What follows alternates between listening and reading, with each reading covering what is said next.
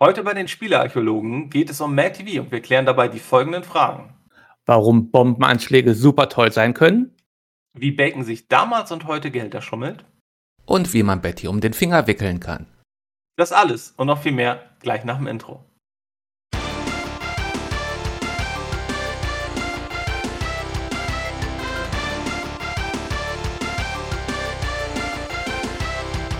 Willkommen bei der Folge, wie angekündigt, über Mad TV. Heute mit unserem gleichberechtigten Chefarchäologen Shadowrunner. Shadowrunner, wenn ich dich frage, Mad TV, kannst du mir das Spielprinzip in 30 Sekunden zusammenfassen? Das kann ich bestimmt. Erstmal vielen Dank für die Einladung. Äh, Met TV, 30 Sekunden. Wir möchten das Herz von Betty Butterblum erobern, einer wunderschönen Frau. Und das geht natürlich am besten mit viel Geld. Deswegen leiten wir einen TV-Sender, müssen dort Programm gestalten, Filme, dann wieder mit äh, Werbung wieder Geld reinkriegen, die anderen Gegner ausschalten und am Ende ganz viel Geld bekommen und damit Betty wunderschöne Sachen kaufen, damit sie sich in uns verliebt. Wunderbar, das waren, glaube ich, auch weniger als 30 Sekunden. Und das erklärt eigentlich schon das ganze Spielprinzip, obwohl ich das Spiel damals, als es rauskam, 1991, damals habe ich damals habe ich es auf dem Amiga gespielt. Kurze Frage, erinnerst du dich noch, auf welchem System du es zuerst gespielt hast? Das war auf DOS. Das müsste gewesen sein. Ich habe ja damals mit dem Atari angefangen, 2600, dann 286er und dann mein Pentium 90 mit Windows 95. Ich glaube, ich habe es erst da gespielt, also ein paar Jahre zu spät, weil das kam ja 91 raus. Aber da konnte man halt noch DOS-Spiele, da konnte man noch in die DOS-Umgebung wechseln und da habe ich es dann gespielt. Bei mir war es Amiga damals auch um den Zeitpunkt des Erscheinens, also so gegen 91, vielleicht muss es da noch 92 gewesen sein, war eine Wirtschaftssimulation. Das waren damals Spiele, ähm, die konnten auch meine Eltern für mich kaufen und die haben es entweder vermutlich mir oder einem meiner Brüder gekauft und wir haben es dann gespielt, weil also meine Eltern fanden es nicht so geil, wenn wir Action-Spiele spielten und so eine Wirtschaftssimulation ging dann ja ganz gut.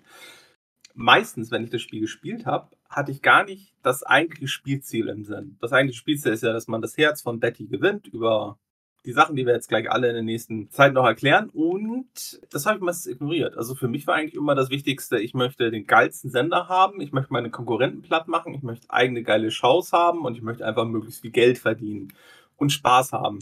Das, das mit Betty habe ich, glaube ich, damals am Amiga auch immer eher so nebenbei gemacht, obwohl ich schon sagen muss, also für so 1991, für so einen gezeichneten Charakter sah sie schon ziemlich gut aus.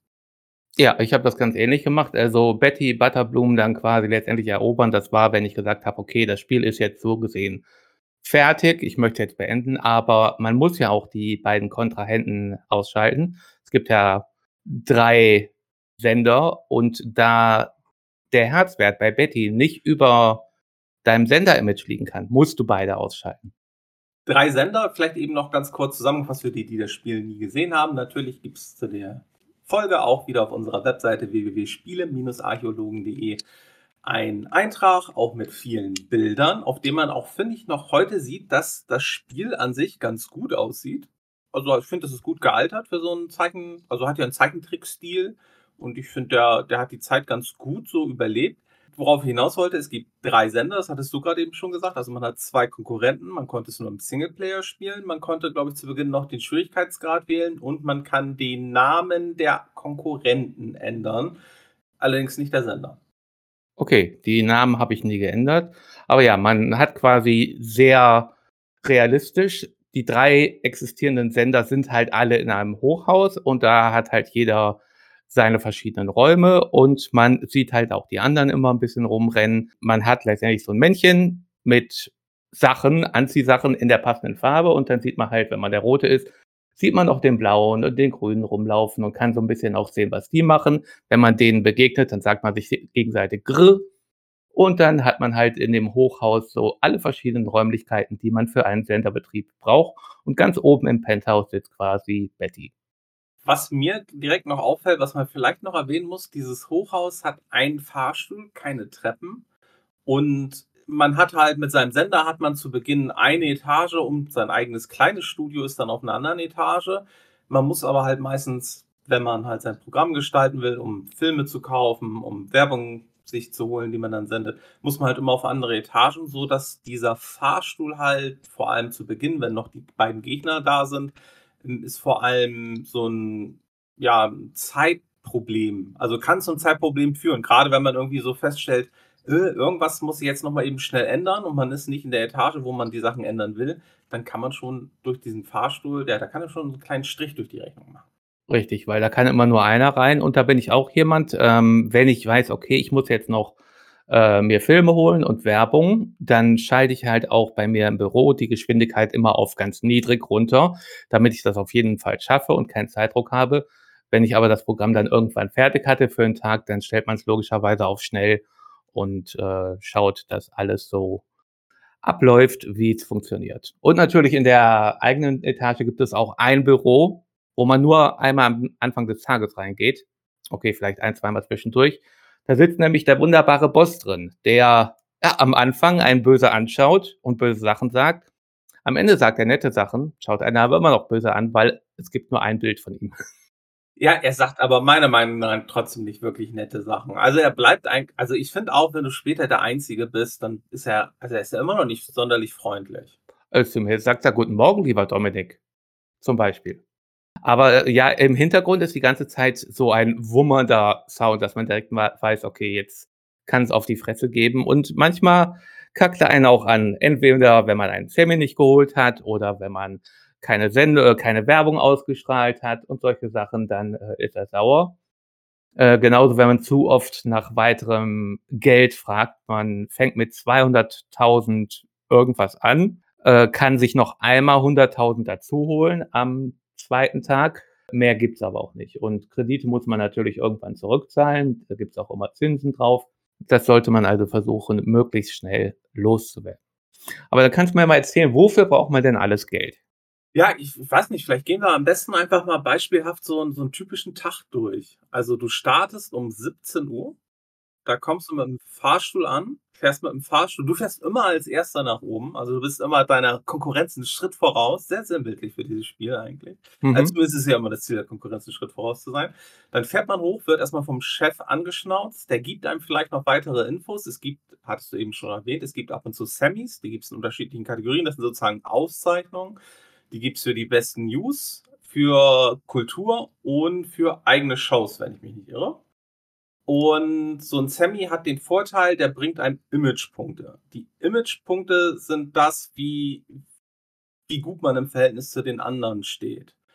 Und die bringen auch unterschiedlich viel. Ich glaube, der für die Kultur bringt, glaube ich, am wenigsten Imagepunkte. Der für die News, glaube ich, einen mittleren Betrag. Und der andere bringt am meisten Imagepunkte. Insgesamt gibt es halt 100% für die Imagepunkte. Und man muss halt schauen, dass man nicht auf Null fällt. Man sollte auch schauen, dass man idealerweise nicht unter 15 bis 20 fällt, weil dann wird es spürbar schwerer. Und das Ziel ist es eigentlich, dass die Gegner darunter fallen und irgendwann fallen die auf Null und dann sind sie weg.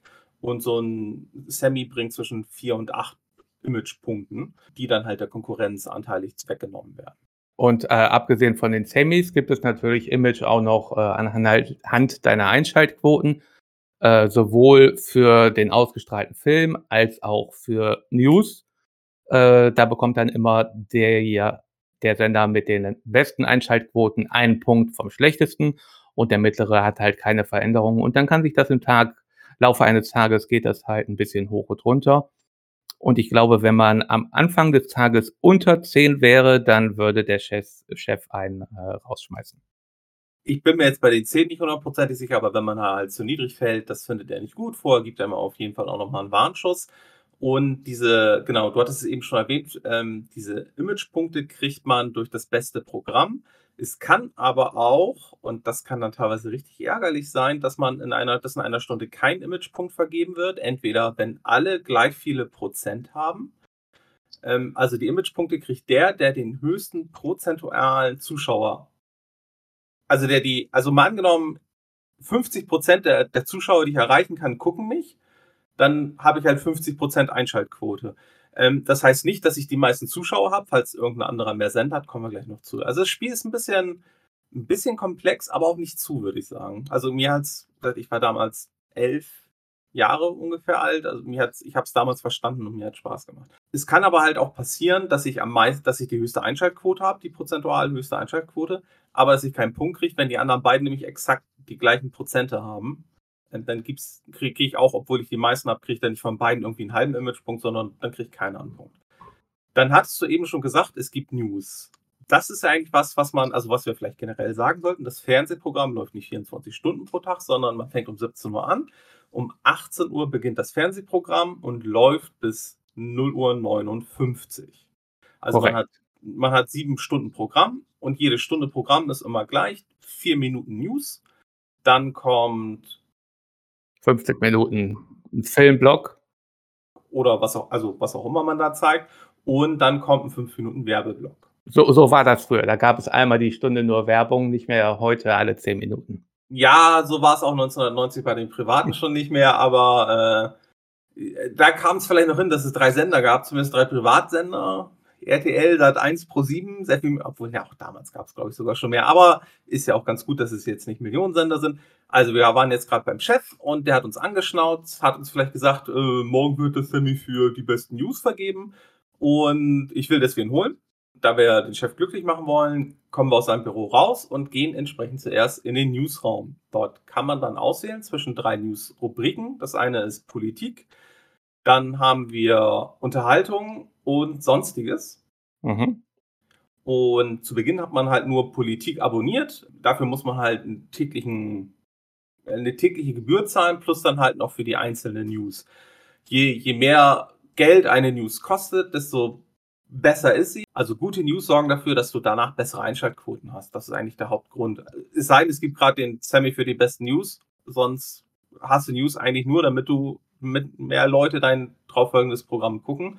Was generell dabei auffällt, ist in dem Spiel, sie benutzen echte Namen. Also damals äh, Gorbatschow wird erwähnt, wenn es irgendwie um Politik geht oder auch echte Länder tauchen dort teilweise auf, auch bei der Unterhaltungssachen.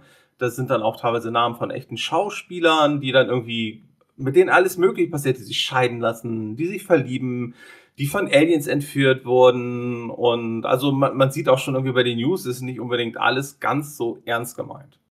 Ja, da war es irgendwie hier, da sind, glaube ich, äh, in meinem letzten Spiel sind die USA und die UdSSR, UdSSR gab es da damals noch, die wollten beide Afghanistan erobern und dann gab es einen Super-GAU in einem Atomkraftwerk und alle möglichen Sachen. Also es ist nie wie ernst gemeint. Und da du gerade schon erwähnt hast, äh, dass in den News echte Namen auftauchen. Das ist ja nicht nur in den News so. Auch in den Filmen tauchen echte Namen auf.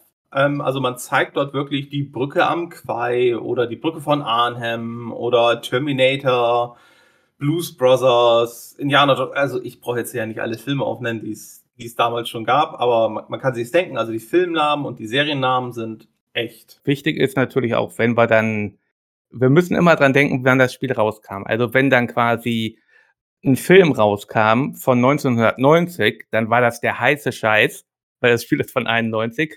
Und äh, so ein bisschen Nostalgie kommt dann halt hoch und dann steht halt wirklich immer so in einem Satz so eine ganz kurze Beschreibung. Zum Beispiel bei Superman steht dann halt, Clark Kent, bla, äh, kämpft wieder gegen Lex Luthor. Dann steht auch der echte Regisseur dabei, aus welchem Jahr das ist. Dann auch so zwei Balken mit äh, Kritik und mit äh, Kinokassen wo man so ein bisschen einschätzen kann, zusätzlich zum Preis, wie erfolgreich äh, der wohl in deinem Fernsehprogramm ankommen wird. Richtig. Und ganz wichtig, Aktualität steht auch noch da. Die verändert sich nämlich, wenn man einen Film zeigt, dann geht die Aktualität sehr runter und die erholt sich dann wieder über die nächste Zeit. Und also es ist einfach nur eine Mechanik, dass du jetzt dir nicht irgendwie Indiana Jones und der letzte Kreuze holst und den dann irgendwie zweimal pro Tag zeigst und am nächsten Tag wieder. Das ist klar. Das wollen wir in echt nicht. Obwohl, gut, bei Indiana Jones und der letzte Kreuzzug, vielleicht, vielleicht hätte ich da nichts gegen, wenn er in Dauerschleife läuft, aber ähm, ist ja auch schließlich der letzte Indiana Jones Film, den es gab, meiner, meines Wissens nach. Und ähm, ja, den, den sehe ich halt immer noch sehr gern. Okay, also gut, wir haben jetzt auf jeden Fall News gekauft. Also die haben halt unterschiedliche Rubriken, die haben unterschiedliche Geldwerte und News altern über die Zeit. Also das heißt, was um 17 Uhr eine Top-News war, ist halt dann um 22 Uhr nicht mehr so gut. Das heißt, da geht man vielleicht auch nochmal während des Tages rein, tauscht nochmal die News aus ähm, und produziert dann neue Nachrichten, damit die News halt immer aktuell sind und der nächste Schritt meiner Meinung nach eigentlich jeden Morgen, also zumindest wenn ich das Spiel spiele, ist, nach dem Chef gehe ich zur News, weil das ist immer das Erste, was ich mache. Und dann gehe ich in meinen Programmraum oder mein, also mein Hauptbüro, da gibt es solche profanen Sachen wie ich kann speichern, sehr schön umgesetzt. Da werden Videokassetten angezeigt, also Videokassetten für die Jüngeren. Nein, wir erklären jetzt nicht, was Videokassetten sind für die jüngeren Zuhörer. Im Büro gibt es auch die Karte und auf dieser Karte kann man ähm, Sendestationen kaufen der Preis dieser Sendestation richtet sich in der Regel halt überwiegend nach der Anzahl der Leute, die man darüber erreicht. Und zusätzlich für die Leute, die es sich einfacher machen wollen und nicht 1000 Sendestationen kaufen wollen, die können auch über zwei Satelliten halt schauen, dass sie halt einerseits die West- und andererseits die Ostküste abdecken. Bei den Sendern, die man äh, kaufen kann, also das sind quasi Sendemasten, die man auf der Karte platziert. Man sieht dort ein bisschen die Bevölkerungsdichte, also zwischen klein und hoch.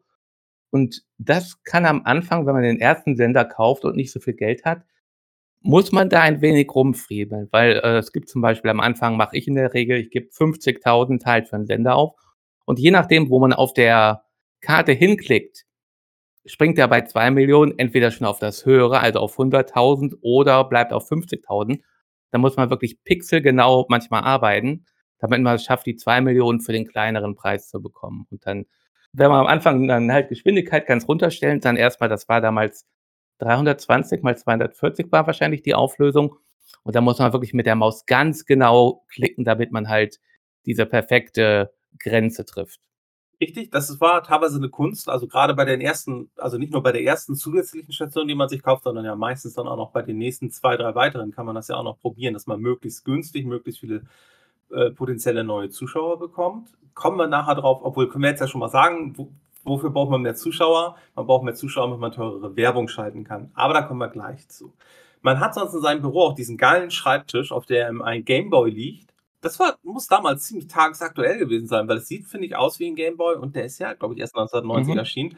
Und man hat Total geil. Ähm, das Spiel zeigt einem mit, wie lange man schon spielt. Und zwar, man hat dort einen Papierstapel. Und dieser Papierstapel wird mit der Zeit immer größer, so dass er immer mehr von diesem, immer mehr von diesem Schreibtisch wird vom Papier eingenommen. Und man hat dort einen Computer. Und der Computer ist eigentlich das wichtigste Element in diesem Raum.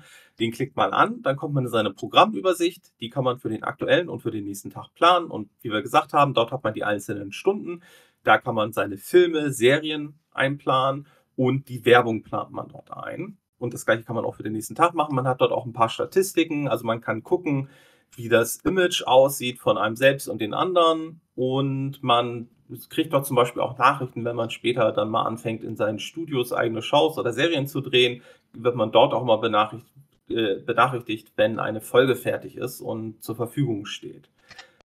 Bei diesen einzelnen Slots, da kann man aus unterschiedlichsten Kategorien wählen. Das Spiel erlaubt einem nicht sozusagen unendlich Filme zu haben, sondern macht das, finde ich, ganz gewicht. Man kann eigentlich aus jeder dieser Kategorien immer nur vier Filme gleichzeitig, also vier Elemente haben.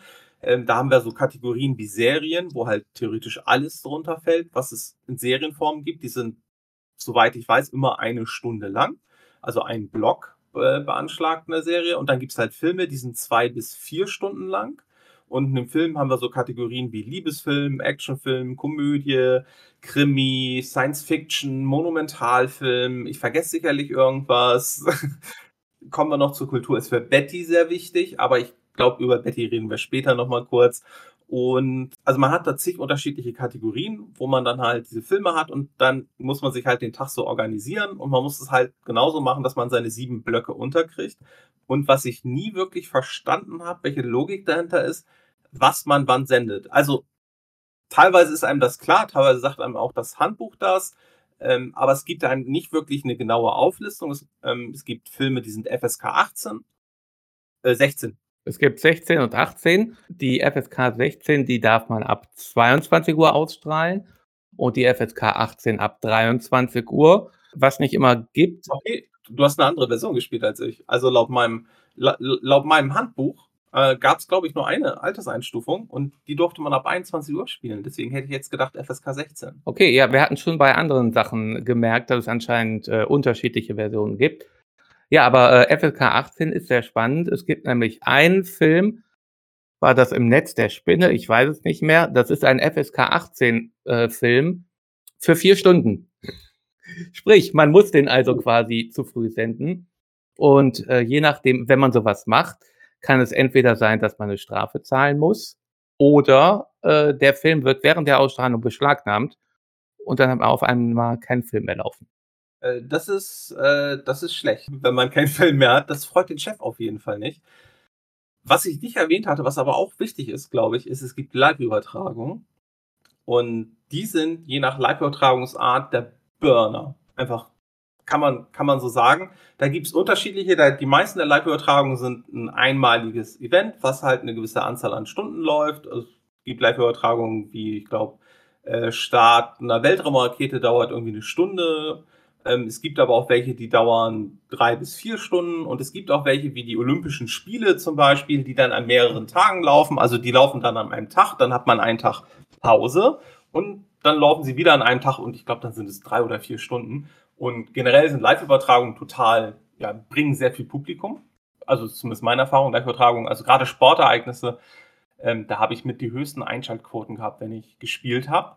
Sind aber auch dann teilweise im Einkauf entsprechend teuer und die kann man natürlich auch nach der Übertragung nicht verkaufen, weil wenn das Sportereignis war, dann, dann war es das und dann interessiert sich keiner mehr dafür.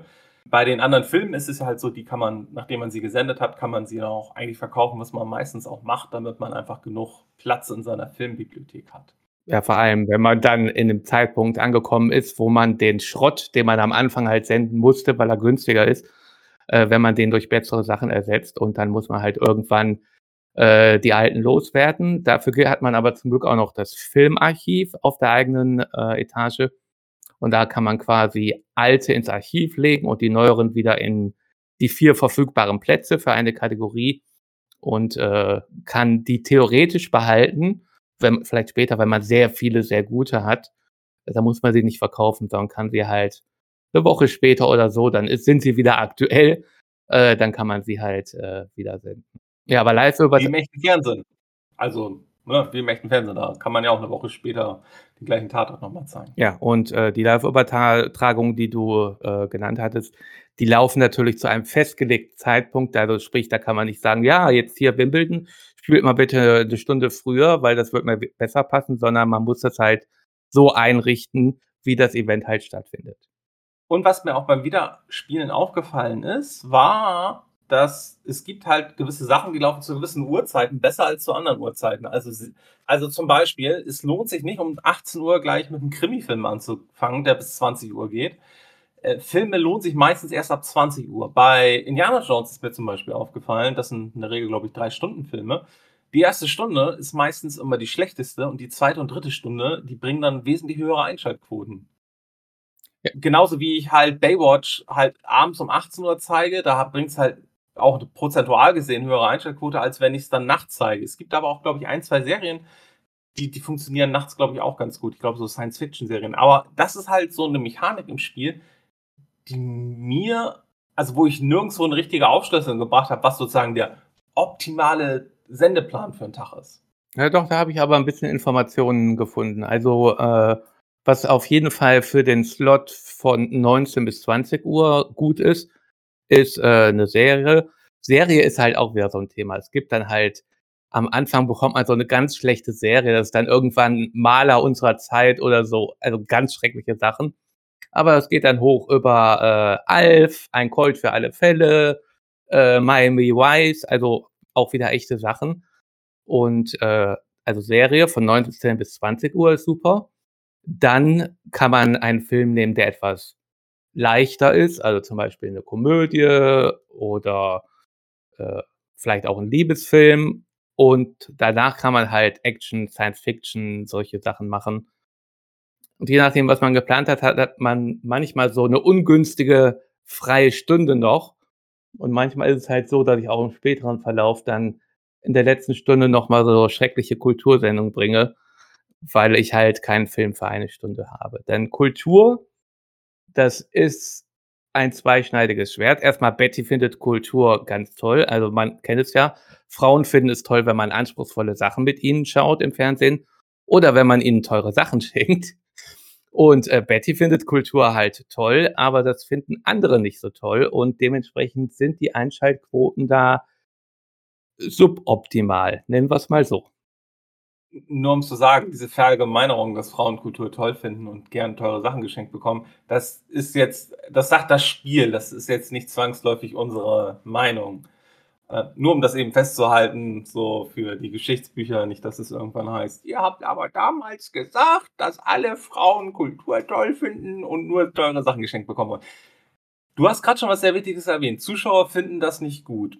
Und du siehst ja nicht nur im Spiel die ganze Zeit die Einschaltquote, also wie viele Leute da zugucken, sondern du siehst ja auch, wer zuguckt, weil du hast sozusagen eine Kamera in eine Beispielfamilie sozusagen, in die Familie Mustermann. Und da siehst du, wer bei Familie Mustermann vorm Fernseher sitzt. Und das kann halt sein, also bei Kultur meistens keiner oder der Opa, der schläft. Mhm. Und ähm, das wird halt manchmal ganz schön voll. Ne? Dann sitzt da auch ganz gerne beim Liebesfilm noch das kleine, keine Ahnung, Mädchen. Baumelt mit den Beinen, ja. Baumelt mit den Beinen, mit dem Vater und der Mutter zusammen und die gucken. Also das ist, fand ich eigentlich, war damals eine, eine sehr schöne Variante, um einfach auch einem so ein leichtes optisches Feedback zu geben. Ähm, genauso ist auch, dass man je nach Kategorie, was man sendet, hat man, also man hat unten am Bildschirm auch links, hat man dann auch ähm, sozusagen ein Bild, was stellvertretend für den Film steht, beziehungsweise danach dann auch für die Werbung und auch ein Bild für die Nachrichten. Ähm, was es einfach einem nur so ein bisschen, bisschen zeigt. Also ich vermute, das hatte damals vor allem auch damit was zu tun. Sie wollten, sie hatten noch ein bisschen Platz auf dem Screen, den sie einfach füllen wollten. Und da war es vermutlich einfacher, dort so eine leichte Animation zu machen, anstatt dann noch mehr von dem Spiel anzuzeigen. Ja, aber es ist auf jeden Fall auch schön, weil unten links ist halt, wie du gesagt hast, so ein Beispiel. Äh, Bild für den Film, den man sendet, aber nicht nur für den eigenen, weil da kann man sehr einfach zwischen den Sendern durchschalten und kann halt auch direkt sehen, was kommt gerade beim anderen, wie sind da die Einschaltquoten, damit man nicht immer in die Statistikzentrale auf Computer gucken muss, weil man quasi kann auf dem Fernseher quasi sehen, was ausgestrahlt wird und wie gut das ankommt. Dann steht dann zum Beispiel beim blauen Karate Kid, zweiter Block, eine Million Zuschauer als Beispiel. Und da sieht man halt auch manchmal, wenn die Probleme haben, wenn dann entweder keine Werbung kommt oder kein Film kommt, was dann im späteren Verlauf, wenn die schon nah an der Grenze sind, äh, passieren kann. Und dann steht da halt äh, Senderausfall und dann weiß man schon, okay, der Tag läuft gut für einen, schlecht für den anderen. Richtig blöd wird es dann aber halt, wenn es schlecht für den einen läuft und der andere ist in der Stunde auch verkackt und du deswegen keinen Imagepunkt kriegst. Weil, wie gesagt, Imagepunkt wandert immer vom schlechtesten zum besten. Aber trotzdem ist es, wenn du sowas siehst, ist es in der Regel schon ein gutes Zeichen für dich, dass dass der bald nicht mehr da ist. Gut, ich denke, das Büro haben wir erklärt. Archiv haben wir jetzt eigentlich auch schon. Im Archiv ist ein sehr interessanter Mensch, der auch, also wo man halt dann die Filme dann wieder rausnehmen kann in seinen Koffer. Der hat halt eine begrenzte Anzahl an Filmplätzen. So könnte man theoretisch mehr als vier Filme oder also als vier Einträge aus einer Rubrik behalten, indem man einfach noch zwei im Koffer hat. Ähm, irgendwann ist der Koffer aber halt voll, dann kann man keine Filme mehr kaufen. Diese, äh, aber also das, das finde ich einfach in diesem Archiv, dieser, dieser Typ sieht ja schon ein bisschen weird aus. Aber wenn du da ein bisschen länger bei ihm bleibst, dann verändert er sich ja auch, dann läuft er auch so grün an und so. Also das Spiel generell hat sehr viele so humoristische Elemente. Es nimmt sich halt nicht ganz ernst. Das muss man auch immer bedenken, wenn sie darüber reden, dass irgendwo ein Atomkraftwerk explodiert ist. Ich meine, das ist klar, ne? Das sind Sachen, ne? Das war damals, ähm, ne? in den 80ern hatten wir in der Ukraine das explodierte äh, Atomkraftwerk. Ähm, es gab damals ja, Russland war in Afghanistan aktiv noch in den 80ern und ne, also die haben schon solche Sachen aufgenommen. Man darf da jetzt halt nicht zu viel reininterpretieren, würde ich sagen. Kommen wir nachher noch auf ein, zwei andere Elemente, die aus heutiger Sicht vielleicht so ein bisschen kritisch zu sehen sind. Kommen wir doch mal zum, zum Filmraum. Also das Wichtigste für so einen Fernsehsender in der Regel sind ja Filme. Also du musst ja dein Programm irgendwo mit bestücken. Und in diesem Filmraum sitzt so, sitzt so ein gesetzter Typ und da kannst du halt Filme aus einer Auswahl entweder dann direkt kaufen, da kriegst du halt die Infos, die du vorhin schon genannt hast, also Aktualität, wie die Kritik das sieht, wie das Publikum, wobei meiner Meinung nach meistens die Publikumswertung wesentlich wichtiger ist als die Kritikerwertung, weil ich habe häufig genug Filme gehabt, die hatten eine gute Kritikerwertung, aber kam beim Publikum nicht an und das siehst du dann auch bei deinen Einschaltquoten, also die brauchst du an sich gar nicht kaufen. Und du kannst auch bei ihm Filme sozusagen nicht direkt kaufen, also die vorne in der Auslage, die kaufst du direkt, gehst du dann raus gehst sie wieder rein, ist der Film auch sofort ersetzt und kannst stattdessen, siehst dann einen anderen Film. Manchmal ist es dann vielleicht auch eine gute Methode, um, um, um einfach zu gucken. Man kauft da einfach irgendeinen, irgendeinen Scheißfilm, den man sowieso weiß, dass man ihn wieder verkauft, nur für ein paar tausend, um einfach vielleicht, um zu hoffen, dass da vielleicht der Slot mit was Gutem besetzt wird. Geht raus, geht wieder rein und kauft was Gutes. Aber es gibt noch eine zweite Möglichkeit, dort was zu kaufen. Richtig. Also das, was du eben gesagt hast, ist quasi die Grabbelkiste. Da gibt es dann Sachen wie äh, Dr. Chivago. Da können auch ein paar gute Sachen dabei sein, aber in der Regel sind es nicht so gute. Und dann gibt es aber noch die Versteigerung, wenn man auf den netten Herrn klickt. Und da sind dann die richtig guten Sachen drin, entweder gute Serien oder die neuesten Filme oder die Live-Übertragung. Aber da bekommt man die Filme halt nicht sofort, sondern man klickt quasi drauf, dann hat man geboten und dort kann dann bis zum Tag, Ende des Tages, können die Sender sich überbieten.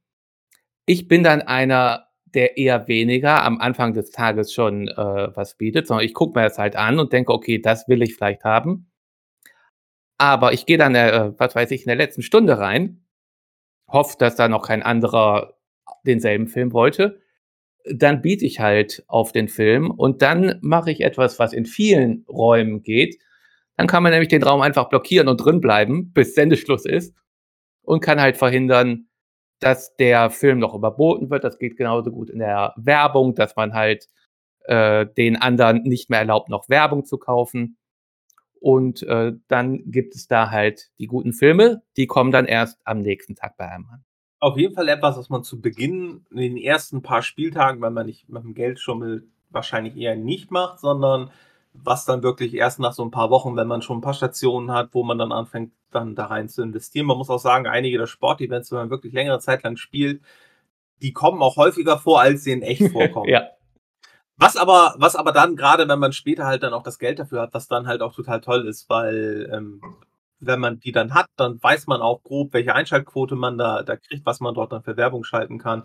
Und der Filmraum ist schon mit natürlich der wichtigste. Gerade zu Beginn geht man, ging ich aber häufig mehrfach pro Tag rein, weil gerade zu Beginn am Anfang eines Tages schaue ich eigentlich immer, dass ich meinen Tag so durchgeplant habe aber regelmäßig habe ich dann trotzdem noch irgendwas durcheinander geworfen, weil dann sehe ich zum Beispiel, dass der andere um äh, 22 Uhr einen total tollen Film startet und meiner geht, sagen wir, von 20 bis 23 Uhr und um 23 Uhr hatte ich auch noch einen guten Film gestartet, dann bin ich vielleicht überlegen, ah, sende ich vielleicht heute Abend dann doch was anderes, um entweder dagegen anzukommen oder weil ich eh davon ausgehe, dass ich da nicht der Beste sein werde, vielleicht was günstigeres, um diesen Film, den ich dort eigentlich haben wollte, mir noch aufzusparen. Also gerade zu Beginn ist das Geld halt echt knapp, wenn man nicht, äh, wenn man nicht mit dem Geld cheatet. Und ähm, da, da ist wirklich, also so 50, 60.000 für so einen Film sind da halt viel und da, da gehe ich auch dann auch teilweise während des Tages mehrfach rein, um nochmal kurzfristig mein Programm umzuschmeißen. Ja, aber wenn man so ein Gefühl für das Größenverhältnis hat,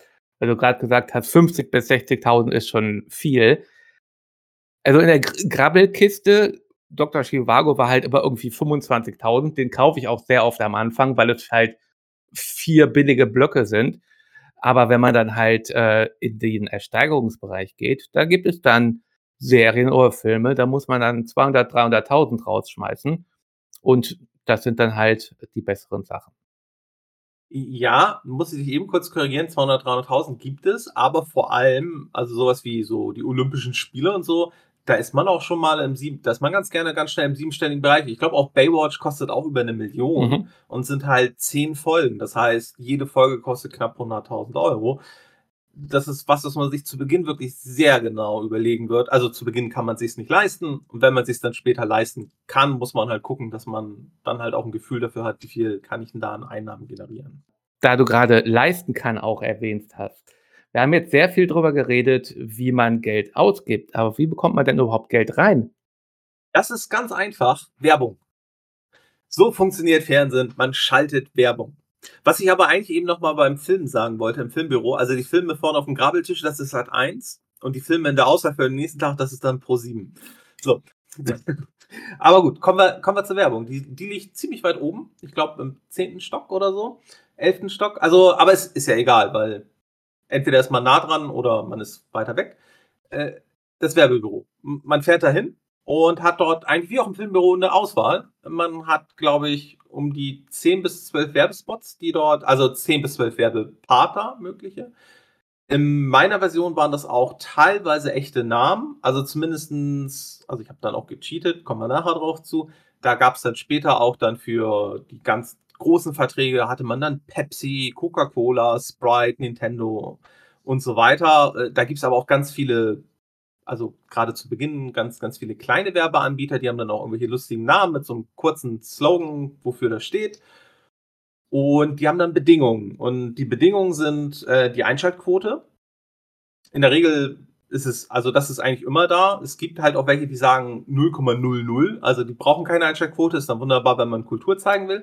Die haben eine Bedingung, wie viel Spots man zeigen muss, innerhalb von wie vielen Tagen. Also sagen sowas wie fünf Spots innerhalb von zwei Tagen.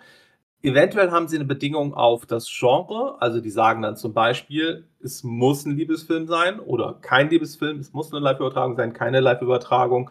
Und dann sieht man halt, wie viel Geld man kriegt, wenn man das schafft und was man als Strafzahlung hat, wenn man es nicht schafft.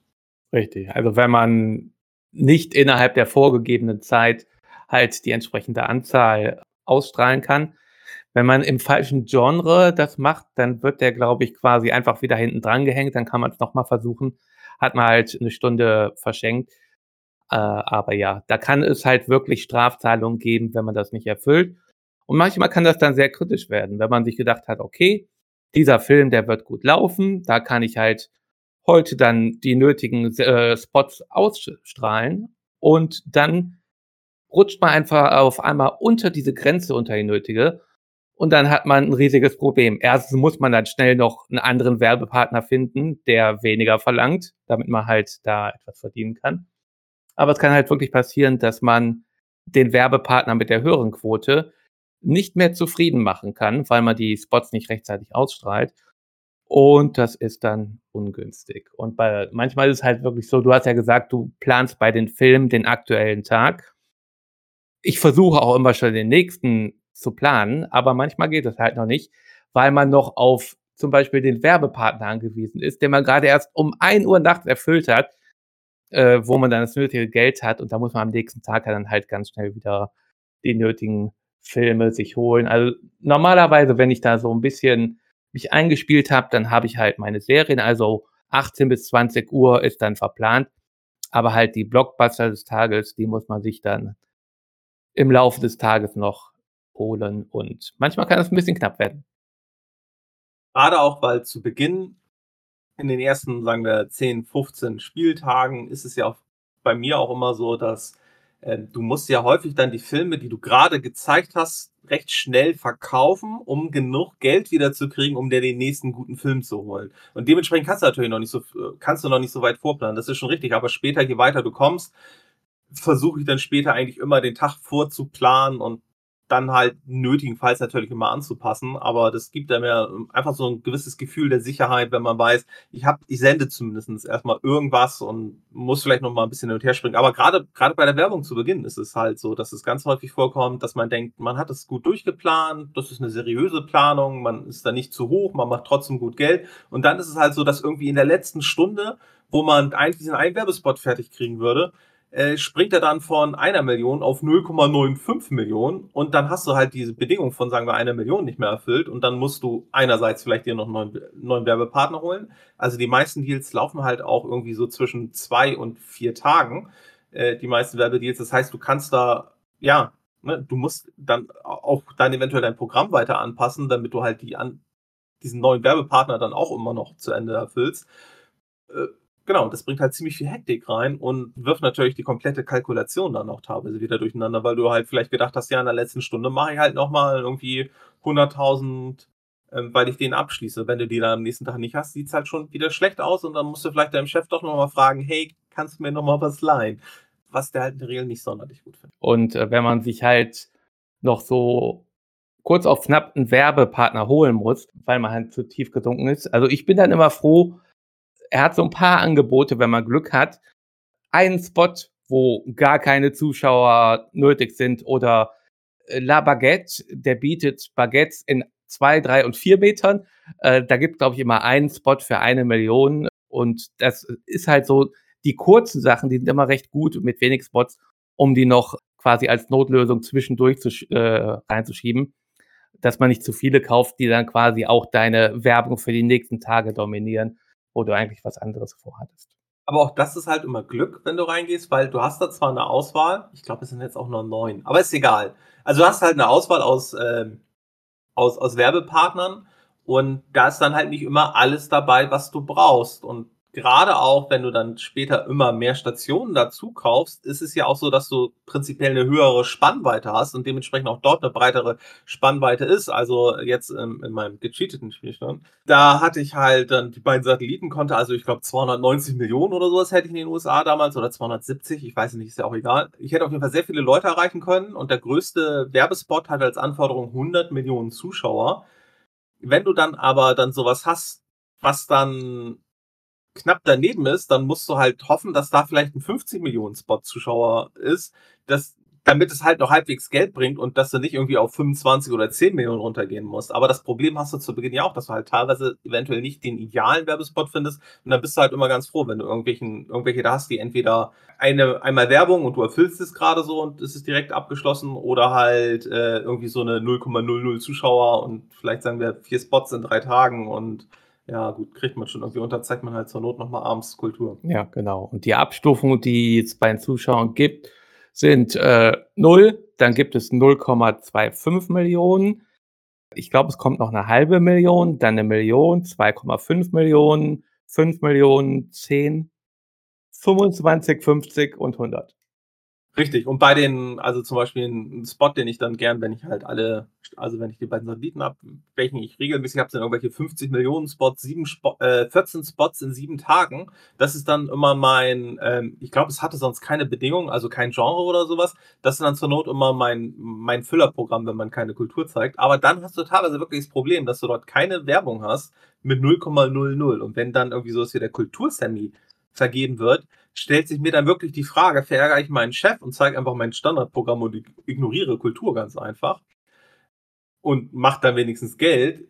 Oder sende ich dann Kultur? Und wie viel Kultur sende ich, weil es ist halt echt eigentlich dann Minusgeschäft, wenn du so, wenn du so viele, also wenn du so eine potenzielle Reichweite hast. Zu Beginn ist Kultur ja noch ganz in Ordnung mit den 0,00 Millionen Zuschauer-Werbespots, da kannst du noch so mit plus minus null, also oder so einem kleinen Plus rausgehen und wenn du Glück hast, zeigen die anderen dann halt auch nichts Besseres und du verlierst noch nicht mal ein Image. Aber ja, es ist halt. Es ist halt schwer und wird halt, je, je mehr Reichweite, je mehr potenzielle Reichweite du hast, desto, un, desto unpopulärer wird für mich eigentlich Kultur zu senden, weil es ist eigentlich das Schlechteste, was du machen kannst. Ja, also Kultur habe ich meistens, wenn Kultur-Semi vergeben wird, dann mache ich halt in der letzten Stunde was, äh, was weiß ich da wieder, Ethik im Wandel oder so wunderbare Sachen. Oder äh, Kultur aktuell, was die Sendung von Betty ist, was sie auch ganz toll findet. Und hoffe halt, dass die anderen sich überhaupt nicht um Kultur gekümmert haben. Und dann bekommt man halt am nächsten Tag für einen nachts ausgestrahlten Film äh, den Sammy. Es kann auch mal passieren, sieht man dann immer am Tag nach dem Sammy. Dann kann auch mal so ein Brief halt äh, im Computer angekommen sein, der Semi im Bereich Kultur wurde auf mangels Resonanz nicht vergeben. Sowas kann halt auch passieren. Ja, wobei der häufigste, den ich gesehen habe, war, glaube ich, für eigene Shows oder eigene Serien gab es, glaube ich, einen Semi. Weil ich das Gefühl habe, zumindest auf dem einfachen und auf dem normalen Schwierigkeitsgrad, ich weiß nicht, ob ich es damals jemals auf schwer gespielt habe, da produzieren die anderen meiner Meinung nach nicht wirklich Filme, äh, Serien oder eigene Shows. Also ich, ich sehe die immer in ihre Büros rennen, aber wenn ich da mal zwischendurch gucke, habe ich da nicht gesehen, dass da irgendwie was eigenes lief. Habe ich auch noch nie gesehen, dass die überhaupt was produzieren. Aber ja, man kann auch Sachen selber produzieren, wenn man genügend Geld hat. Da braucht man natürlich einige Sachen zu. Und es gibt ja glücklicherweise auch noch weitere Räume in dem Hochhaus. Es sind ja nicht nur die drei Sender, sondern wenn man selber etwas produzieren will, muss man als erstes in den Drehbuchverkauf-Raum reingehen. Und der bietet einem halt verschiedene Sachen. Das können dann irgendwelche Spielshows sein, die dann ein kleines Studio brauchen, aber es kann auch wirklich Western oder Krimi sein. Und man sieht halt immer so eine kurze Übersicht, worüber würde es gehen und was für eine Studiogröße man braucht. Das geht von eins bis drei. Und da kommen wir nämlich zum weiteren Punkt. Vielleicht möchtest du mal etwas über Studiokäufe uns erzählen. Ja, du hast eben schon erwähnt, man hat zu Beginn ein einer Studio und da kann man in der Regel halt irgendwelche Shows machen und die sind eher so mittelmäßig, würde ich sagen. Ähm, können schon, also auf jeden Fall besser als Kultur zu zeigen und eigene Sendungen, finde ich generell, haben meistens gar nicht mal so schlechte Einschaltquoten. Und also man geht zuerst in die Drehbuchagentur, kauft sich dort dann irgendwie eine Show, irgendwie vielleicht Musikquiz oder sowas gab es damals, glaube ich, auch schon. Dann geht man in sein eigenes Studio, da steht dann der Regisseur, dem schmeißt man das Buch hin und dann kriegt man von dem einen Einkaufszettel. Mit diesem Einkaufszettel fährt man runter in den Supermarkt. Und im Supermarkt kann man zwei Sachen machen. Man kann entweder für Betty Geschenke kaufen, kommen wir sicherlich nachher nochmal drauf zu, oder man kann seine Schau ausstatten. Und dann für so eine einfache Show hat man da meistens ein bis zwei Showmaster, vielleicht noch irgendwelche Sänger und vielleicht noch einen Gast und dann hat man eine Studiokulisse und vielleicht noch irgendwelche Studioeffekte. Die kauft man dort alle ein. Da, da gibt es halt unterschiedliche Qualitäten, die man kaufen kann und das hat auch unterschiedliche Preise. Ich weiß bis heute nicht, ob es eigentlich in Ordnung ist, dass man den gleichen Typen als Showmaster, als Zweitshowmaster, als Studiogast, als und sowas. Also das habe ich sicherlich auch mal gemacht. Jetzt, als ich es wieder gespielt habe, habe ich versucht, so ein bisschen zu mixen. Da hat man auch ganz abgefahrene Charaktere, also auch Aliens und sowas können dort auch als Gäste in den Shows auftreten oder halt später auch als Schauspieler in den Serien. Wie gesagt, schmeißt man alles irgendwie zusammen, fährt dann wieder hoch und sagt, starte die Produktion und dann sagt er, jo, ist irgendwann fertig, also morgen um 18 Uhr. Und dann kriegt man halt bei sich im Programm Ding dann entsprechend auch die Benachrichtigung und dann könnte man das dann ab da anfangen einzuplanen. Du hattest ja schon erwähnt, es gibt unterschiedliche Studiogrößen und zu Beginn hat man nur ein Einser-Studio und die anderen Studiogrößen kann man eigentlich nur darüber kriegen, indem die Räume frei werden. Und dieses Hochhaus hat halt viele weitere Benutzer. Also da ist halt super, also die ganzen, die wir jetzt schon erwähnt hatten, sind da drin, aber da gibt es dann auch irgendwie die Friedensliga, da gibt es dann irgendwie eine, die Waffenlobby, da gibt es irgendwelche komischen Psychologen und alle möglichen Sachen. Und es gibt zwei Mieter in diesem Hochhaus, die VR Duban und die FR Duban, also die Volksrepublik Duban und die Freie Republik Duban, und die mögen sich nicht. Ich denke, das kann man so sagen. Richtig. Also es gibt's ja auch vielleicht im echten Leben, das ist dann was weiß oder ich dachte gerade auch an Leben des Brian, ne? da die Volksfront von Judäa und die jüdische Volksfront, äh, ja, da, das gibt es halt mit Duban. Und die mögen sich nicht. Das geht sogar auf ein extremes Level. Und zwar manchmal sieht man, ich habe es meistens immer in den News gesehen, aber es gibt noch eine andere Möglichkeit, das zu sehen, glaube ich. Da steht dann manchmal, dass die einen Anschlag auf den anderen planen. Und wenn man das als News sieht, ab da an sollte man anfangen, aufmerksam zu sein. Weil die machen wirklich einen Anschlag in diesem Hotel. Und dann kommt irgendwann ein Typ, der auch sehr, also aus heutiger Sicht würde man sagen, problematisch dargestellt ist. Also das ne, ist halt auch so Arafat. Turbar. Ja, genau. Und der steigt dann unten Fahrstuhl ein, fährt dann äh, in, zu dem Büro, dann macht's bumm und dann ist er wieder weg wäre ja alles im ersten Moment vielleicht vollkommen egal, wenn da nicht die Mitspieler wären. Und zwar, der weiß nicht, auf welche Etage er muss, dieser Typ. Der guckt unten am Fahrstuhl an der Beschilderung, wo er hin muss. Und es gibt unten im Erdgeschoss eine Hinweistafel, da kann man diese Beschilderung wild durcheinander würfeln. Und immer wenn das angekündigt wird, machen das die NPCs auch. Und das sind so die Tage, wo ich immer froh bin, wenn ich gut vorgeplant habe, wo ich meistens die Zeit dann auch auf ganz langsam stelle, damit ich zwischendurch vielleicht noch News schalten, also nochmal hochfahren kann, um die News zu tauschen. Dann hänge ich eigentlich nur an der Hinweistafel rum und stelle sicher, weil die Hinweistafel ist ein Raum, wie der Filmraum, da kann also immer nur einer gleichzeitig aktiv sein. Ich stehe immer dran, wenn der NPC runterkommt, kann er nicht ran, fährt wieder weg und ich stelle halt sicher, dass meistens eins der Büros, die man dann später anmieten kann, halt als Ziel ausgewählt wird, weil sowas wie die Waffenlobby, wenn deren Büro explodiert, dann haben die keinen Bock mehr auf das Hochhaus, ziehen aus und dann könnte ich in der Raumvermietung, könnte ich das Studio dann anmieten am nächsten Tag. Richtig. Also die andere Möglichkeit ist halt, es gibt am Eingang des Hochhauses noch einen Pförtner, der ist immer schön mit seiner Weinflasche und der roten Nase steht er da und er sagt einem in 95 Prozent der Fälle, hey, heute nichts los.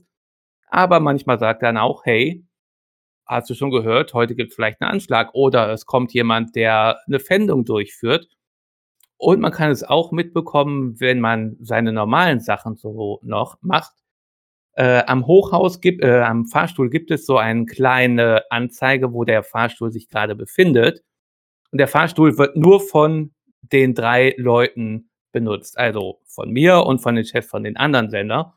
Und alle nötigen Räume sind halt in den Stöcken, sag ich mal, fünf bis zehn. Wenn man aber an dem Strich sieht, hm, der ist gerade im Erdgeschoss, dann weiß ich, der Typ, der geht gerade zur, An äh, zur Anzeigetafel. Ich sollte besser mal nachschauen, was der da gemacht hat. Und dann kann man halt halt versuchen, entweder halt Räume frei sprengen zu lassen für sein Büro oder man kann halt auch den anderen ärgern, indem man entweder sagt, in seinem Newsbüro, da ist die FR-Du-Bahn, dann kann er halt einen Tag keine News machen. Oder man macht es auf sein Filmarchiv, da wird dann ein Film zerstört. Und man muss halt aufpassen, dass der nicht selber die eigenen Räume von einem markiert hat als Ziel. Und deswegen immer schauen, wenn die in den Erdgeschoss, ins Erdgeschoss fahren, da ist dann was faul. Aber du hast gerade was anderes gesagt, was ich eigentlich in diesem Spiel total faszinierend finde. Also jetzt gerade in dieser Retrospektive, die wir ja heute machen, du siehst am Fahrstuhl, wo er sich gerade befindet, was, was halt sehr hilfreich ist. Also generell muss ich halt sagen, für 1991 und für eine deutsche Produktion, Rainbow Arts hatten wir noch nicht gesagt, Rainbow Arts hat das Spiel produziert und veröffentlicht, also ein Spiel aus Deutschland. Man ist ja eine Wirtschaftssimulation. Aus England kam noch Fußballmanager, aber Wirtschaftssimulation ist ja so das deutsche Genre schlechthin.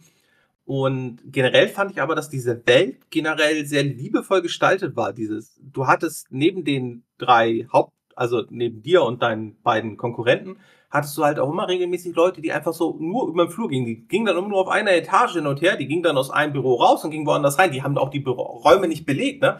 Aber die haben das Ganze halt irgendwie lebendiger wirken lassen. Die hatten keine Funktion, außer dass sie halt so ein bisschen grafische Abwechslung gegeben hat. Man hatte auch so ein paar kleine Spielereien. Man konnte, wenn man beim Laufen die Taste J gedrückt hat, wurde man kurz zum grünen Alien. Ne? Auch eine grafische Spielerei bringt im Spiel nichts. Also du erschreckst dadurch keinen, soweit ich weiß, aber ne, ist halt ein nettes Gimmick. Pünktlich um 21 Uhr jeden Tag änderte sich draußen ähm, das Bild von Tag auf Nacht, also sprich von es wurde von hell auf dunkel. Äh, spannenderweise nicht bei dir im Büro, weil dein Büro hat nämlich ein Fenster nach draußen, da hast du immer die gleiche Grafik. Das ist mir jetzt beim Wiederspielen aufgefallen, damals nicht. Damals ist ein Skandal. Ja, ähm, ja, aber, aber es sind halt so, so, so kleine, so, so kleine Details, die halt irgendwie die Welt, also, also halt diese Spiele für mich einfach lebendiger gemacht haben, die ihm einfach ein bisschen mehr Pfiff, bisschen mehr Leben gegeben haben. Was ich halt für die damalige Zeit und wie gesagt, eine Produktion aus Deutschland und die waren ja doch teilweise recht trockene Wirtschaftssimulationen, war es ja allein schon nicht, weil es einen sehr humoristischen Ansatz hatte. Auch, auch die Filmbeschreibungen waren jetzt eher teilweise ein Tick lustiger angehaucht. Also gerade auch die Werbespots, also ne, Baguette zwei, drei oder vier Meter. Ne? Ich meine, kriegst du echt nicht.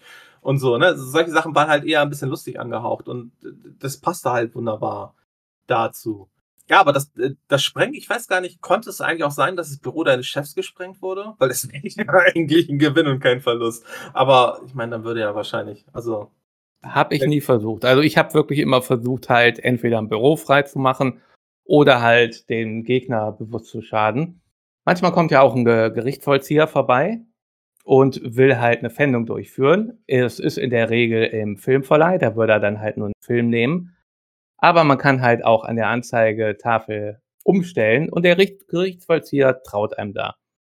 Und wenn man sagt, der Filmverleih ist da, wo der Waschsalon ist, dann geht er halt rein und räumt den gesamten Raum leer. Das ist halt die andere Möglichkeit, um auch an ein Studio zu kommen.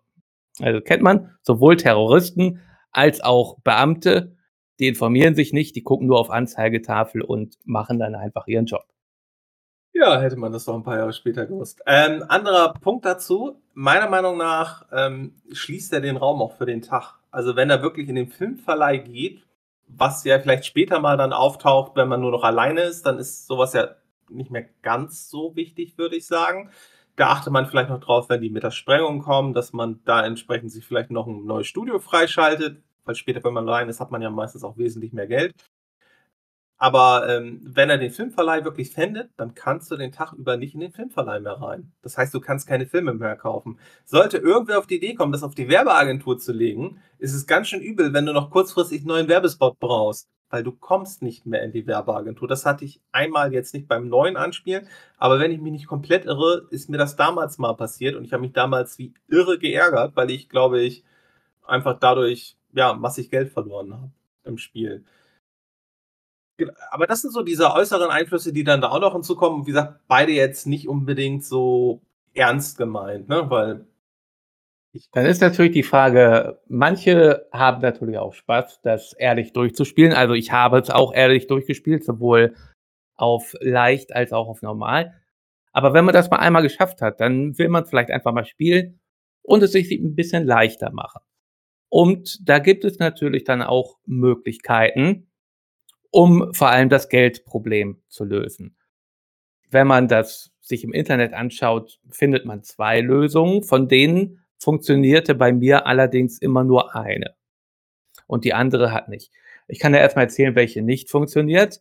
Angeblich kann man zur Raumvermietung gehen und dort immer sein Büro verkaufen, wieder anbieten, verkaufen, anbieten und so weiter. Das wird immer teurer. Und man verliert massig Geld. Solange man aus dem Raum nicht rausgeht, kann man immer weiter ins Negative sinken. Und irgendwann kommt es dann zu einem Überlauf. Das heißt, er springt auf einem negativen Wert auf seinen sehr hohen Geldwert.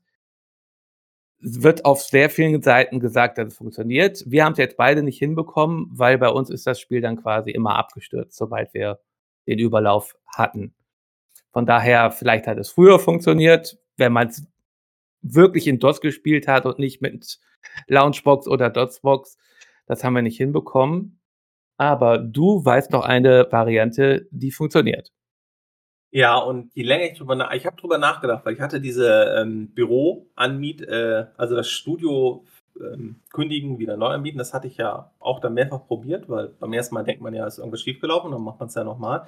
Ich glaube auch mal Amiga lief es damals. Aber das steht halt bei den Tipps nicht dabei, weil das steht halt nicht bei, ob es für ein PC oder ein Amiga ist. Ja, die Variante, die damals und heute immer noch funktionierte, ist, man geht ins, in den Filmverleih rein und da sieht man halt neben, neben dieser Auswahl der Krabbelfilme und ähm, hat man dort auch seinen Koffer, wo dann die Filme zum Beispiel drin sind, die man sich im Archiv rausgeholt hat, um sie dort zu verkaufen. Und wenn man bei diesem Koffer unten auf die rechte, also unten auf die rechte untere Ecke so ein bisschen über der Ecke hingeht, dann wird einem ein Film angezeigt, den man nicht hat. Den kann man aber auswählen und verkaufen. Und das kann man immer, immer, immer, immer wieder machen. Und der Film hat auch immer unterschiedliche Preise. Das habe ich nämlich jetzt ausprobiert. Wenn du aus dem Film aus dem Raum rausgehst und wieder reingehst, kann es sein, dass du da dann auf einmal einen ganz anderen Filmnamen hast mit einem ganz anderen Preis. Und den kannst du dann auch immer, immer, immer wieder verkaufen und du kriegst das Geld dafür. Funktioniert total super. Sorgt vor allem auch dafür, dass man sich durch ne, ganz schnell am ersten Tag zum Beispiel ein bisschen, packt man irgendwie zwei Stunden Kultur rein, schmeißt irgendwie ganz Nuller-Werbung rein, ähm, benutzt den Cheat, holt sich irgendwie einen Satelliten vielleicht und dann ab da anschaltet man ein richtiges Programm. Hat aber den riesigen Nachteil, du kannst ja keine Filme mehr aus der Auswahl kaufen, weil dein Koffer, wo du die Filme reinpackst, der funktioniert dann nicht mehr. Also sobald du dann im Archiv einen Film da reinpackst, ist der Film direkt weg. Willst du aus dieser Direktauswahl einen Film kaufen, ist der Film auch sofort weg. Du zahlst dafür das Geld, aber der Film ist einfach weg. Du kannst also nur noch Filme aus diesem aus dieser anderen, aus dieser ersteigerbaren Ansicht holen. Das heißt, du kannst eigentlich erst auf dem zweiten Tag dein Programm wirklich richtig, dein ercheatetes Programm zeigen. Äh, der funktioniert aber, wie gesagt, auch noch in der aktuellen DOS-Version, die ich hatte. Obwohl ich erinnere mich dran, ich hatte früher mal eine DOS-Version. Da hat der, glaube ich, nicht mehr funktioniert. Das war aber auch eine Version, wo die Filmnamen nicht mehr echt waren wenn ich mich nicht komplett irre, haben sie das entweder in einer späteren, im späteren Re-Release vielleicht nochmal geändert oder ich verwechsel es mit dem zweiten Teil, über den müssen wir nachher auch noch kurz drei Worte verlieren. Äh, aber nicht mehr. Ähm, ja, das ist der, und Armin hat natürlich, weil Armin ja gerne bei solchen Spielen cheatet, habe ich ja schon in anderen Spielen bewiesen, ähm, hat Armin natürlich noch einen dritten Cheat ge gehabt, gerade in der DOS-Version ähm, kann man sich über Tools wie ArtMoney einfach das Geld cheaten. Sprich, man liest seinen Geldwert aus, gibt was aus, äh, filtert dann die gefundenen Werte danach. Da muss man aber nur aufpassen, der Geldwert, also das Geld, was man hat, wird einem standardmäßig immer sozusagen nur auf die Tausenderstellen angezeigt. Also habe ich 200.000, steht da 200 der Wert ist aber eventuell nicht 200.000, sondern man hat eventuell auch noch in den 100er Stellen, bis, bis auf die letzte Stelle hat man eventuell auch noch irgendwie einen App leicht anderen Wert. Wenn man mit der Maus über sein Geldwert geht, sieht man den ganzen und wenn man danach filtert, funktioniert es beispielsweise mit Art Money auch heutzutage noch wunderbar und so kann man halt sich sozusagen Geld ercheaten, kann aber trotzdem die normale Spielmechanik benutzen und also gleich am ersten Tag sozusagen loslegen mit den besten verfügbaren Filmen und sei es Dr. Shivago, ähm, dann, dann loslegen und die Konkurrenz platt machen für das Image ist das Wichtige nicht, wie viele Leute meinen Film gucken, sondern wie viel prozentual von meinen möglichen Zuschauern bei mir zuschauen. Also es bringt halt nicht, dass ich äh, mir zu Beginn möglichst viele Sendestationen kaufe und halt einen schlechten Film zeige, um diesen Image-Punkt zu bekommen, sondern ich muss immer noch die höchste prozentuale Einschaltquote haben. Richtig, für Image ist es prozentual, für Werbung ist es die Zuschaueranzahl, die man halt hochtreiben kann durch Senderkauf da, aber das sind halt wirklich zwei unterschiedliche Sachen, das ist korrekt, die man beachten muss. Ja, und wenn man dann irgendwann die beiden anderen rausgeschmissen hat äh, und keine Lust mehr hat, dann geht man wieder in den Supermarkt, denn dann will man sich um Betty kümmern. Was kann man denn alles so im Supermarkt für Betty kaufen? Na, also zuerst mal, wenn man die anderen losgeworden ist, kommt eigentlich erstmal der beste Teil des Spiels, und zwar der Fahrstuhl ist immer auf der Ebene, wo man ist. Und wenn er mal nicht dort ist, wo, wo man ist, dann weiß man, man hat gepennt, weil dann findet gerade ein Anschlag oder äh, statt oder der Gerichtsvollzieher ist gerade da. Ähm, das ist erstmal das Hauptziel des Spiels, den Fahrstuhl für sich zu blockieren. Was außerdem während des Spiels nicht geht. Du kannst an den Fahrstuhl rangehen, aber anders als bei den anderen Räumen kannst du nicht den Fahrstuhl blockieren. Wenn du zu lange Fahrstuhl stehst und nichts auswählst, geht dein Charakter direkt wieder raus. Also wir haben jetzt die Gegner sind wir losgeworden und wir gehen in den Supermarkt. Im Supermarkt können wir sowas, ich glaube, wir können Blumenstrauß, wir können eine Urlaubsreise, wir können Sportwagen kaufen ähm, und Schmuck. Schmuck. Und das fängt halt an bei kleinen Beträgen, die halt irgendwie vielleicht so 20, also die, die, die so im machbaren Bereich liegen. Äh, und es geht halt so weit, als letztes Geschenk muss man Betty eine Hochzeitsreise schenken. Ich glaube, die kostet zwei Millionen. Also auf jeden ja. Fall echt viel Geld. Also frage mich echt, was das für eine Hochzeitsreise ist. Ja, und auch ganz realistisch, äh, man bekommt diese Sachen, also auch ein Sportwagen oder was auch immer, bekommt man. Man kann allerdings nur einen Gegenstand tragen. Das heißt, man geht in den Supermarkt, kauft einen Sportwagen, fährt zu Betty hoch, gibt den Sportwagen und dann kann man wieder den nächsten Gegenstand kaufen. Und wie gesagt, ich habe das immer erst ganz am Ende gemacht, wenn ich keine Lust mehr hatte dann und ganz viel Geld hatte. Dann habe ich halt an einem Tag, bin ich dann immer zwischen Supermarkt und Betty hin und her und habe sie halt mit Geschenken vollgeballert. Und bei Betty sind ja auch drei Bilderrahmen im Büro an der Wand, wo halt man halt sehen kann, wie man im Vergleich zu den anderen steht. Und wenn man ihre Sendung Kultur heute eine bestimmte äh, Anzahl von Malen ausstrahlt, dann gibt sie auch einem einen Generalschlüssel, wo man in andere Büros reinschauen kann. Aber ja, man sieht halt den Liebeswert und sobald man halt mit anderen Geschenken den Liebeswert auf 100 gebracht hat, dann kann man ihr eine Hochzeitsreise kaufen und dann fährt man mit ihr in den Sonnenuntergang und das Spiel wäre beendet. Eine Sache sollte man aber erwähnen, also gerade zu Beginn hast du natürlich noch nicht das Geld, um mir großartig viel zu schenken, aber selbst wenn du es machen würdest, der Wert bei ihr kann halt nicht mehr als dein Imagewert hoch sein deswegen warte man meistens bis zum Schluss und der Generalschlüssel war mir gar nicht so bewusst, weiß ich gar nicht, ob ich den damals wirklich häufig geholt habe, aber was bringt einem der denn? Äh, man kann in die Büros der anderen gehen und kann halt vorher schon sehen, was die über den Tag ausstrahlen werden.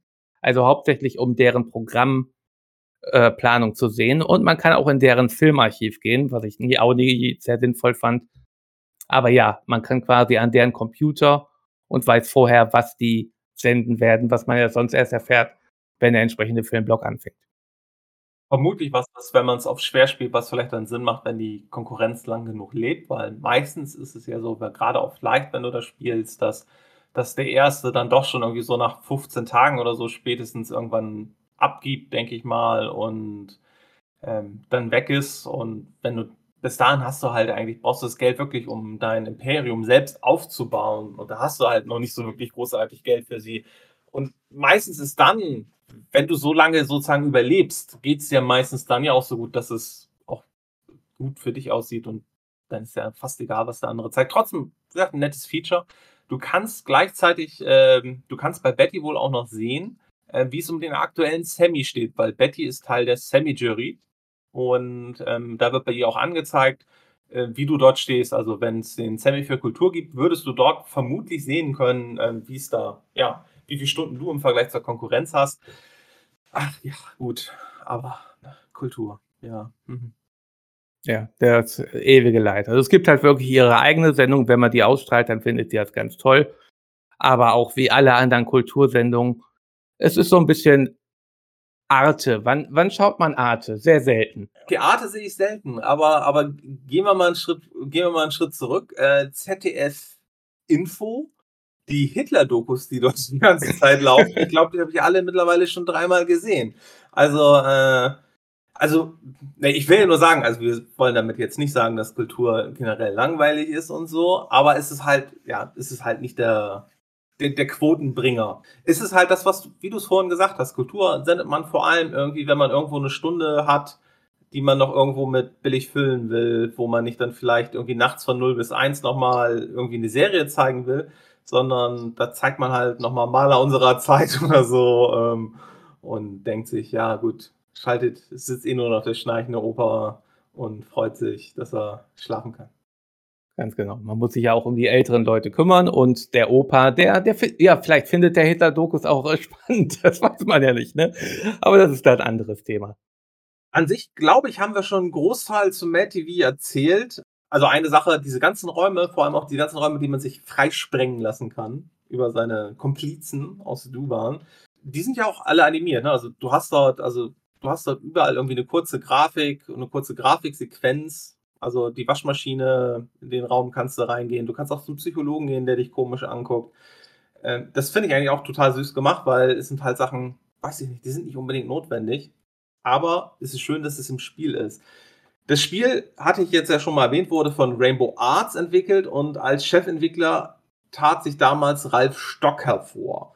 Und der Ralf Stock, der hat noch ein paar andere Sachen gemacht. Also der hat auch vor äh, Mad TV schon was gemacht, aber das ist jetzt vielleicht nicht unbedingt so relevant. Der hat nach Mad TV noch Mad News gemacht. Ist ja eigentlich klar, du hast ein erfolgreiches Spiel 1991, hast also 1994 sozusagen versucht, das nochmal weiter zu vermarkten. Mad News war im Endeffekt ein ähnliches Spiel. Du hast halt eine Zeitung, ein Zeitungsimperium gehabt auf einem Kreuzfahrtschiff und musstest dort ein gutes Zeitungsprogramm machen müssten wir irgendwann vielleicht mal eine eigene Folge drüber machen.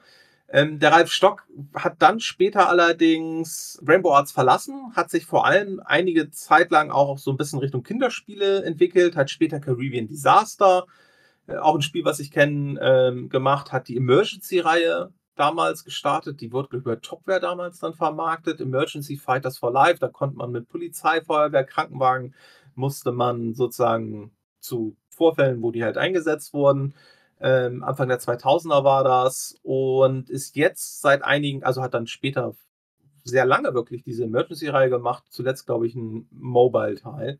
Bei Mad TV gab es dann in den 90ern noch einen zweiten Teil. Ich weiß auch, dass ich ihn so ungefähr mir mal zwei Stunden angeschaut habe an einem Tag, das dann irgendwann ein Jahr später oder so nochmal probiert habe und dann habe ich entschieden, das ist leider nicht wirklich gut.